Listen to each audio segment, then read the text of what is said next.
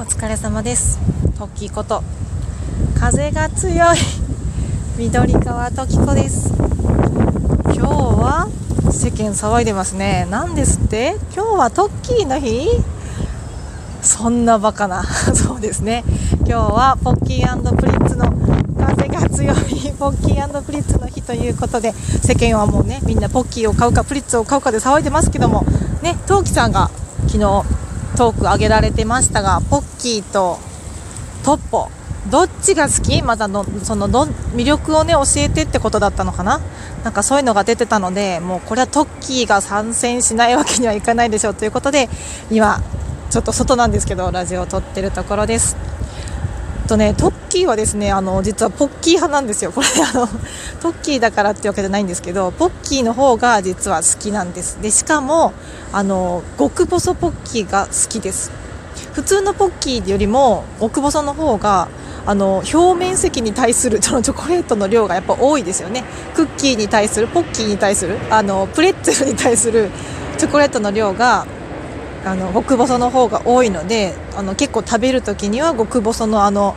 ポッキーを買ってしまいます。であのポッキーで一つ思い出すのが私あのいちご味のお菓子っていうのが実はちっちゃい子ちょっと苦手で何ていうんだ人工甘味料的なその作ったいちごの味っていうのがすっごい苦手だったんですけど大人になってからポッキーのいちご味あの一時期なんかハート型の形をしたいちごのポッキーって言ってた時期があったんですけどそれがちょっと可愛いと思って食べたらポッキーのいちごがすごい美味しくてなんかちゃんといちご感があってすごい好きだったのでそれ以来なんかも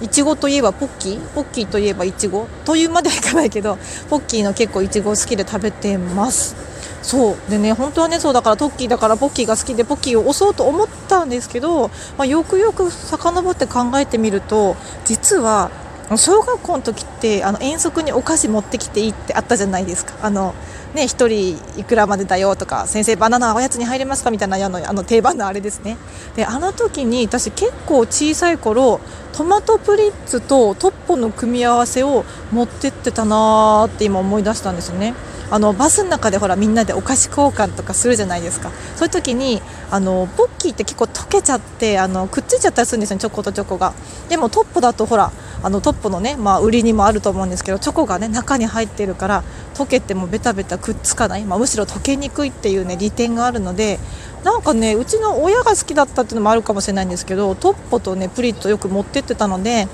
まあね推しポイントとしてはねそのあの例えば子供がねあの給食じゃないや、えっと、遠足のおやつに持ってきたいお菓子おすすめどれって言われたら、まあ、どっちかっていうとトップを押しちゃうかなっていう気はするけどうん、まあ、難しいね。トッポっていうと私が思い出すのは永瀬君かな。CM よくやってたような気がするんですけど。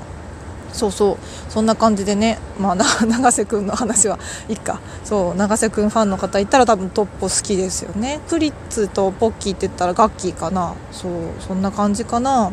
なので私としてはポッキーをね、まあ、トッキーはポッキーを押すけど